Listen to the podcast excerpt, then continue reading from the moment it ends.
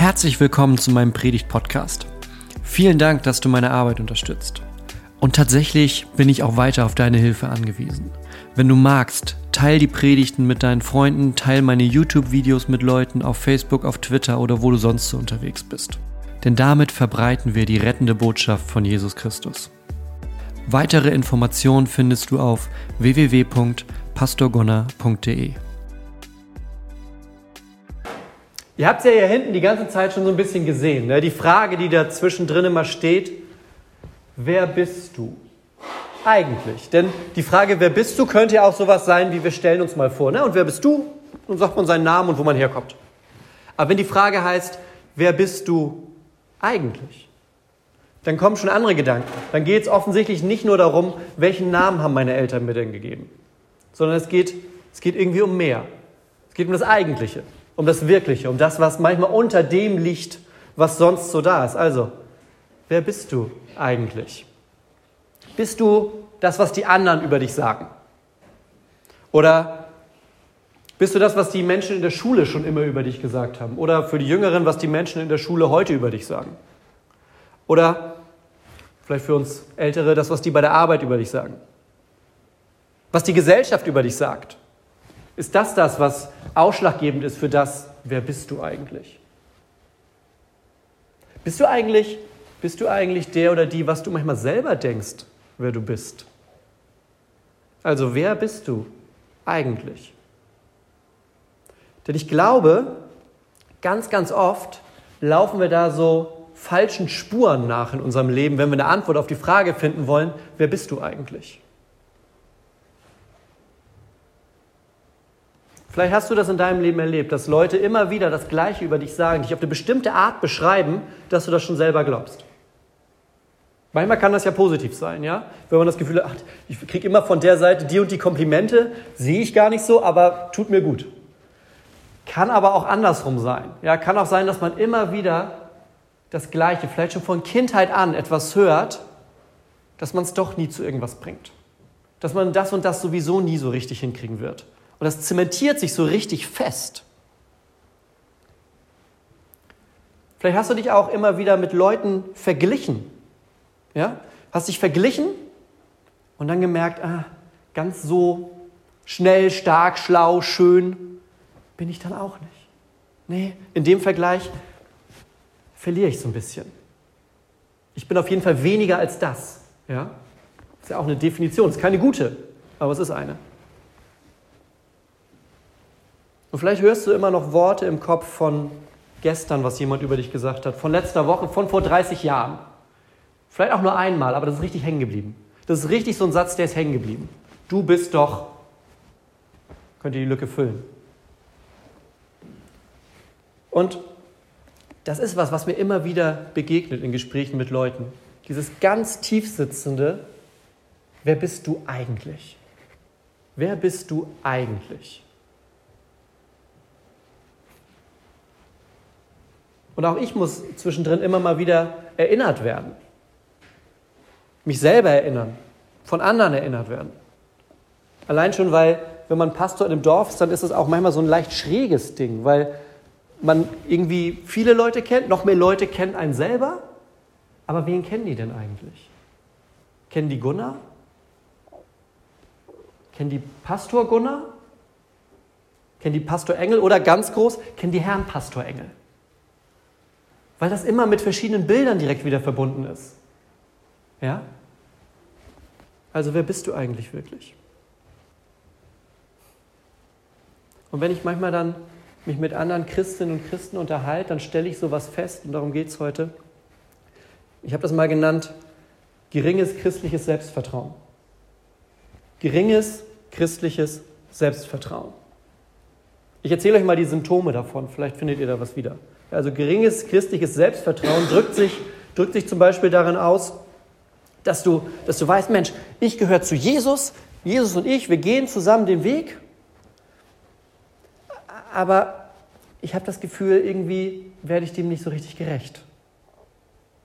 Ja, geringes christliches Selbstvertrauen drückt sich auch darin aus, dass du Spaß manchmal merkst, oh, ich habe Spaß im Leben, die Dinge sind toll, das ist schön, ah, aber, aber darf ich das überhaupt? Und wieder einen Schritt zur anderen Seite. Ja, bin ich mir nicht so sicher. Oder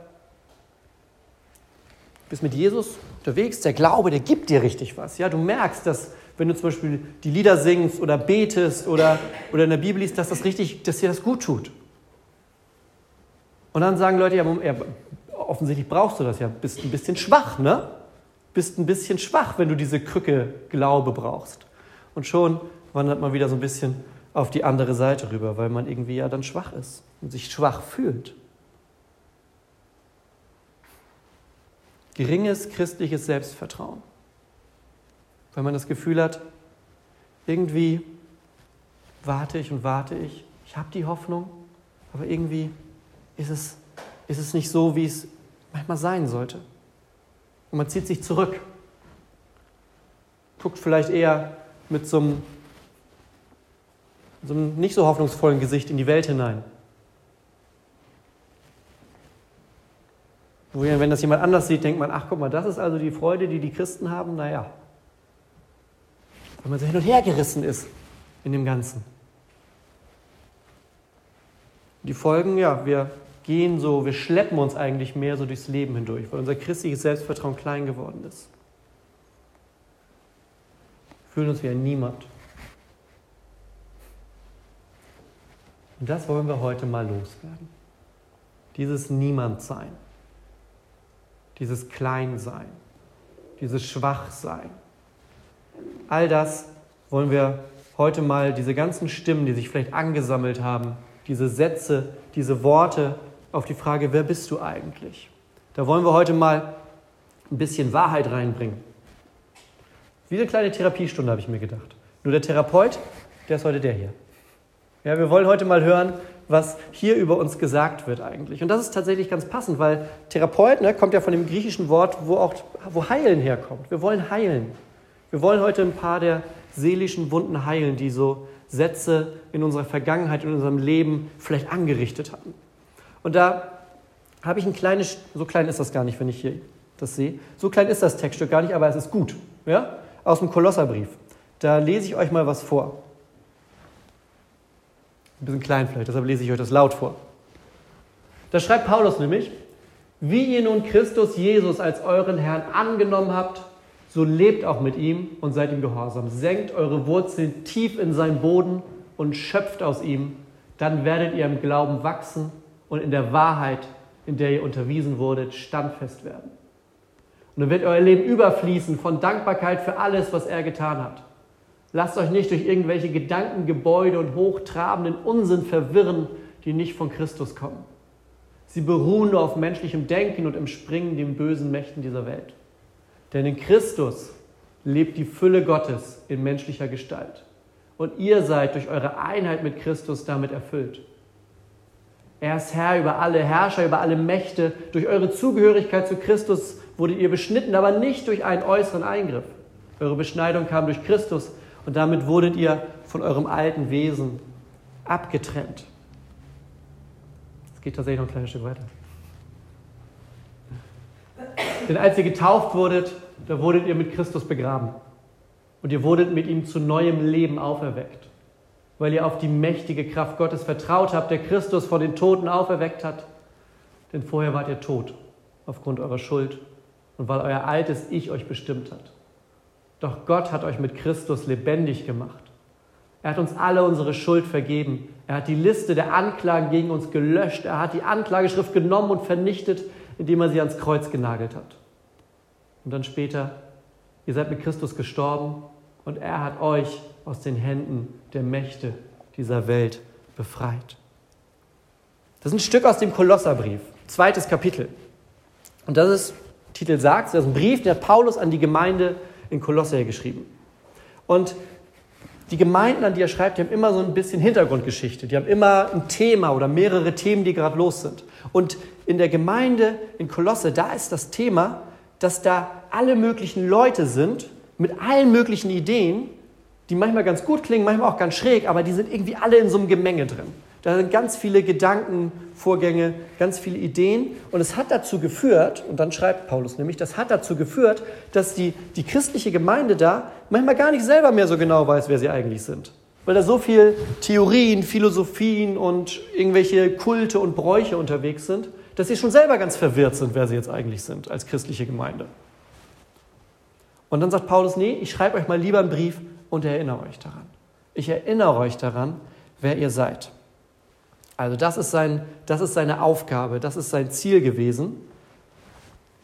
Und damit ist er bei uns, glaube ich, auch an einer ganz guten Adresse tatsächlich. Auch, auch ich kann manchmal so einen Brief von Paulus gebrauchen, wo er, wo er mir sagt, was gegen das spricht, was ich manchmal höre. Ja? Also diese Gedanken, die man kennt, wenn ich erst das und das mache, dann mögen die Leute mich. Wenn ich erst das und das mache, dann bin ich erfolgreich. Wenn ich so und so aussehe, mich so und so verhalte, so und so viel Geld habe, dann geht das Leben los. Ja? Diese ganzen Dinge, wenn die alle zusammenkommen, wenn es dann endlich soweit ist, dann passt es. Vielleicht noch christlich übersteigert, dann kann Gott was mit mir anfangen. Deshalb wollen wir mal schauen, was Paulus heute redet an Leute, die manchmal gar nicht so genau wissen, wer sie eigentlich sind. Und das Erste, was er sagt, ist, dass wir erfüllt sind, dass wir vollständig sind. Ja? Wir sind nicht nur irgendwie halb da. Wir sind nicht nur irgendwie so ein bisschen. Und so schön zum Beispiel auch dieses Bild ist, ja, die andere Hälfte zu finden, dass man endlich, ne, man heiratet, hat die zweite bessere Hälfte gefunden. Ja, schönes Bild, aber ihr wart auch vorher schon ganz. Ja, ihr seid jetzt nur noch mehr. Ihr wart auch vorher schon ganz. Paulus sagt, ihr seid erfüllt. Erfüllt, weil ihr mit Jesus verbunden seid. Erfüllt mit dem, was Gott schenkt. Erfüllt mit dem, was Gott gibt. Gefüllt. Und was ist, wenn man gefüllt ist? Da muss man nicht zwanghaft versuchen, das irgendwie dieses Gefäß voll zu kriegen. Ja, wenn ich, ein, wenn ich ein Glas habe, das leer ist, versuche ich da irgendwie was reinzukriegen. Wenn ich ein Glas habe, was schon gefüllt ist, was mir jemand voll gemacht hat, was voll ist, muss ich nicht mehr krampfhaft versuchen, da was reinzukriegen. Dann habe ich mein volles, mein gefülltes Glas. Und so können wir uns das auch vorstellen. Auch wir sind manchmal so ein bisschen wie, wie leere Gefäße. Ja, und wenn die leer sind, dann kann doch mal alles Mögliche reingehen. Manche Dinge passen zusammen, andere passen gar nicht zusammen. Und wir haben auf einmal das Gefühl, dass das so ein bisschen wie, wie Öl und Wasser ist, was sich nicht vermischt in uns. Und Paulus sagt, nee, nee, das Schöne ist, ihr seid gefüllt von Gott her. Ihr seid gefüllt dadurch, dass ihr mit Jesus unterwegs seid. Das heißt, ihr müsst gar nicht, sagt er der Gemeinde, ihr müsst gar nicht krampfhaft versuchen, diese ganzen Dinge zu finden, um Fülle zu haben, um Sinn, könnte man heute vielleicht auch sagen, um Sinn in eurem Leben zu haben, zu finden. Es ist, es ist schon alles da. Es ist schon alles Entscheidende da, wenn du Jesus hast. Dann ist schon alles da. Ist dann alles perfekt? Nein. Aber hast du jemanden, der in diesen kaputten, unperfekten, auch dunklen Momenten da ist? Ja. Dann hast du jemanden, der mit dir geht. Dann musst du den nicht erst suchen, sondern du darfst darauf vertrauen, dass Jesus sagt, und siehe, ich bin bei euch alle Tage bis ans Ende der Welt. Damit meint er tatsächlich alle Tage. Nicht irgendwie so die Hälfte der Woche oder die Tage, an denen er gerade Zeit hat oder die Tage, wo du dich gut benommen hast. Sondern er meint alle Tage bis ans Ende der Welt. Ja? Alle Tage verspricht Jesus, das sagt er kurz bevor er an Himmelfahrt in den Himmel aufsteigt, verspricht er den Jüngern, geht in der Welt umher, erzählt den Leuten von mir und alle Tage bin ich bei euch. Und das nimmt er auch nicht zurück. Wir haben schon alles, was wir brauchen. Es ist schon da, weil wir mit Jesus verbunden sind, sagt Paulus und erinnert die Gemeinde, die von diesen Ideen hin und her geworfen ist und sucht und überlegt und ausprobiert. Was sagt er ihnen noch? Weil der Vers hier eben. Ich weiß nicht, ob ihr es sehen könnt, aber sage ich es. Und ihr wurdet mit ihm zu neuem Leben auferweckt. Wir sind am Leben und das Leben ist sogar noch neu ein neues Leben. Wer mit Jesus unterwegs ist, wer Gott vertraut, muss nicht mehr der sein, der er mal war oder sie mal war. Auch nicht, das ist vielleicht mal ganz spannend, auch nicht die Person, an die die anderen sich erinnern. Ich weiß nicht, irgendwann kam bei uns der Moment, wo so dieses erste Klassentreffen ankam. Zehn Jahre Abitur, also ist auch schon ein paar Jahre wieder her, aber wo man sich, manche tatsächlich sagt, zehn Jahren zum ersten Mal sieht. also wieder sieht. Und dann auf einmal feststellt, das sind ja gar nicht mehr die Leute von damals. Also klar, Name irgendwie, ne? aber der Rest nicht mehr. Das ist nicht mehr der, neben dem ich in Mathe immer saß und abgeschrieben habe. Das ist jemand anders auf einmal. Nur der Name ist noch gleich. Und manchmal auch nur noch der Vorname. Und das ist ja nur was Äußerliches. Im Glauben, da verändert sich noch mehr. Ein echtes, neues Leben, sagt Paulus. Als ihr getauft wurdet, da wurdet ihr mit Christus begraben und ihr wurdet mit ihm zu neuem Leben auferweckt, weil ihr auf die Kraft Gottes vertraut. Das ist neu. Nicht mehr das, was vorher war. Das Alte ist mit Jesus begraben. Das Neue ist mit ihm auferstanden. Mit Vergebung. Vollständig. Geliebt von Gott. Wirklich am Leben. Wirklich am Leben. Ja? Manchmal glaube ich, da ist uns gar nicht bewusst, was wirklich Leben eigentlich sein kann. Also wo ist wirklich Leben und wo ist einfach Alltag? Wo ist ein Tag, der den nächsten irgendwie ablöst? Und man merkt, ach guck, schon wieder eine Woche rum. Und ja, ich bin am Leben, aber ist, ist das Leben? Und Paulus sagt, wer mit Jesus lebt, der ist schon mal mit ihm gestorben. Der fängt wirklich ganz neu an. Und ein Leben, das anders ist. Ein Leben, das von seinem Geist getragen ist. Das nicht mehr an dem Alten hängt. In dem von Gott gegebene Möglichkeiten schlummern. Die manchmal größer sind als das, was wir uns vorstellen. Meistens tatsächlich. Mehr sind als das. Wirklich am Leben.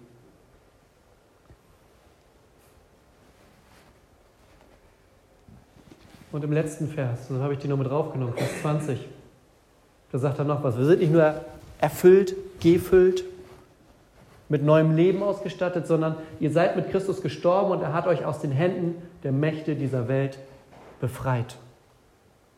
Frei. Wir sind befreit. Befreit davon, wie der Standard von anderen Leuten ist, den die manchmal an uns legen wollen. Auch wenn sie den manchmal selber gar nicht erfüllen würden.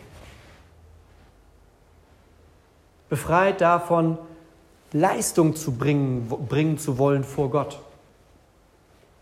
Ja, mehr Bibel lesen, mehr beten, mehr Gutes tun. Sind aber auch befreit, sagt Paulus an anderer Stelle, von der Verdammung, von dem Zorn, der da ist. Wir sind befreit zu lieben. Wir sind befreit dazu, zu dem, was Gott uns gegeben hat. Wir sind befreit dazu, Jesus nachzufolgen, auf das zu hören, was er sagt. Liebe deinen Nächsten wie dich selbst. Bete für die, die dich verfolgen. Liebe Gott von ganzem Herzen, ganzer Seele, ganzer Kraft.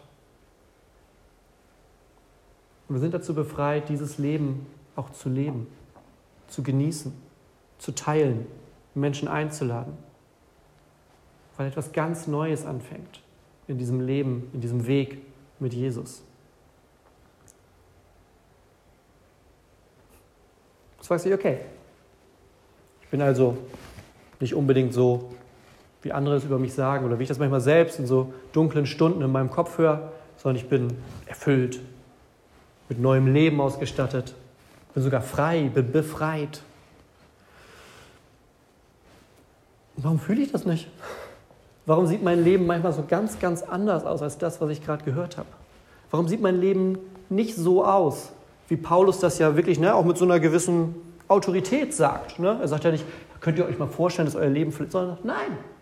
Als ihr getauft wurdet, wurdet ihr mit Christus begraben. So ist eine Aussage. Er sagt nicht, schon mal drüber nachgedacht oder könnte es nicht sein, das, sondern er sagt, nee, das ist passiert. Hm. Aber Warum fühle ich das nicht immer? Ich glaube, bei mir ist es so, vielleicht spreche ich da auch für manche von euch, ist, dass es manchmal gar nicht so leicht ist, wenn man so oft Lügen geglaubt hat, da dann erstmal loszulassen. Weil es gibt ja auch eine gewisse Stabilität. Ne? Wenn ich immer der Typ bin, der Mathe einfach nicht kann, ist das auch eine Art von Identität. Wenn ich immer der Typ bin, der unsportlich ist, ja, oder immer der Typ, der Probleme hat, Beziehungen zu führen, ist das auch eine Art von Identität. Keine gute, aber manchmal besser als gar nichts zu haben. Ja? Manchmal ist eine Lüge was, an dem wir uns eigentlich ganz gut festhalten wollen. Weil wenn wir die loslassen, dann müssen wir erstmal, ne? wo, wo geht es denn jetzt hin? Wo geht es denn jetzt hin? Und manchmal ist es wirklich so, dass wir uns lieber selbst sagen, dass wir nichts sind, dass wir niemand sind, bevor wir das glauben, was wahr ist über uns. Manchmal hören wir lieber, wie die anderen schlecht über uns reden und glauben das, bevor wir die Wahrheit von Gott hören. Manchmal lassen wir lieber andere über uns entscheiden, bevor wir zurück zu dem gehen, was Gott über uns sagt. Aber genau da müssen wir hin. Genau da gehören wir hin. Keiner von uns ist zufällig am Leben. Jeder von uns, der hier sitzt, ist bei Gott unbekannt. Keiner, Gott schaut hier nicht in diesen Raum ein und sagt, ach guck mal, das sind die fünf, die ich kenne und irgendwie noch so ein paar andere. Keine Ahnung, wer das ist. Nee. Nee. Gott kennt uns alle, sieht uns alle. Mit Geschichte, mit Vergangenheit, mit genau jetzt und mit Zukunft. Sieht, was da ist, was da schlummert. Sieht, wo er das füllen möchte. Sieht, wo er Leben schenken möchte sieht auch, wovon er befreien möchte. Und sieht auch, wo wir uns dann aber trotzdem manchmal so krampfhaft an so einer Lüge festhalten. Weil das manchmal einfacher ist, als loszulassen und einen Schritt ins Unbekannte zu machen. Weil das manchmal einfacher ist.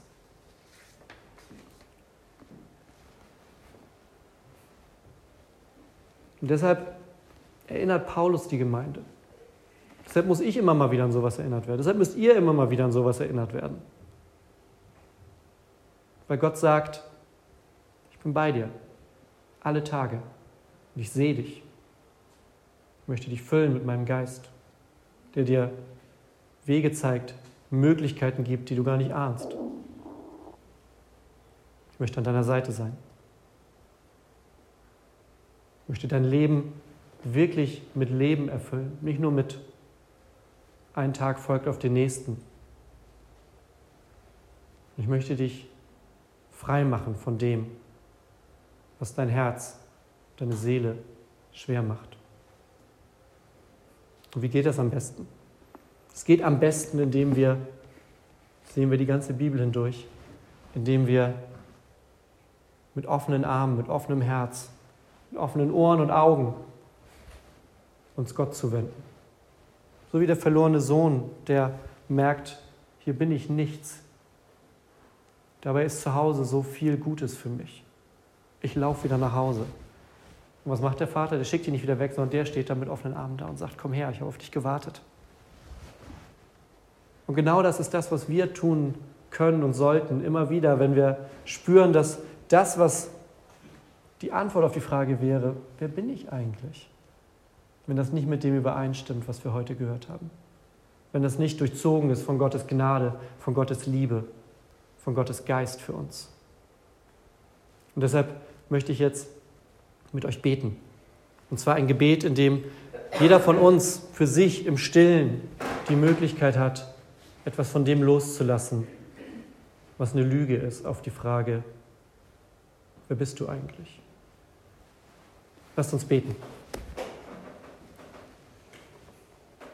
Gott, wir bringen ganz viel mit hier heute. Ganz viel geht in unseren Gedanken vor sich. Dinge, die wir über uns selber sagen, die über uns gesagt wurden, die wir irgendwie schon immer unhinterfragt geglaubt haben. Dinge, die uns vielleicht seit frühester Kindheit gesagt wurden. Gott, und dann hören wir dagegen eine Wahrheit, die du über uns aussprichst, dass du uns erfüllst, dass du uns neues Leben schenkst, dass du uns befreist. Und vielleicht sind das Worte, die ganz im Gegenteil zu dem stehen, was wir selber über uns glauben. Weil wir uns gar nicht frei fühlen, sondern gefangen von Dingen, die wir getan haben oder die uns angetan wurden, die uns gesagt wurden oder die wir uns selber sagen. Weil wir uns auch nicht erfüllt fühlen, sondern weil wir uns manchmal leer fühlen.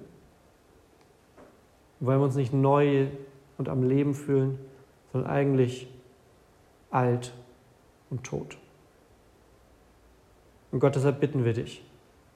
Wir wollen jetzt in einem kleinen Moment der Stille das vor dich bringen, von dem wir vermuten, dass es zwischen uns stehen könnte. Wir wollen es bei dir abgeben. Wir wollen einfach ja, wie der Sohn nach Hause laufen und in deine offenen Arme fallen. Und sagen, hier sind wir mit all dem, was da ist. Gutes und Schlechtes und ganz viel dazwischen. Gott, aber wir vertrauen darauf, dass du es bist, der das sortiert und der sagt, ich bin bei dir. Ich schenke dir Neues. Ich gehe mit dir. Gott, und das tun wir jetzt in einem kleinen Moment.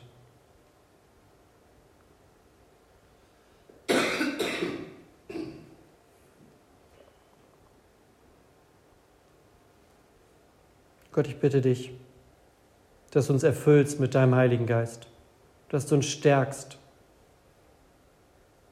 dass du uns zeigst, wie dein neues Leben für uns aussieht und dass du uns befreist von dem Alten. Im Namen Jesu. Amen.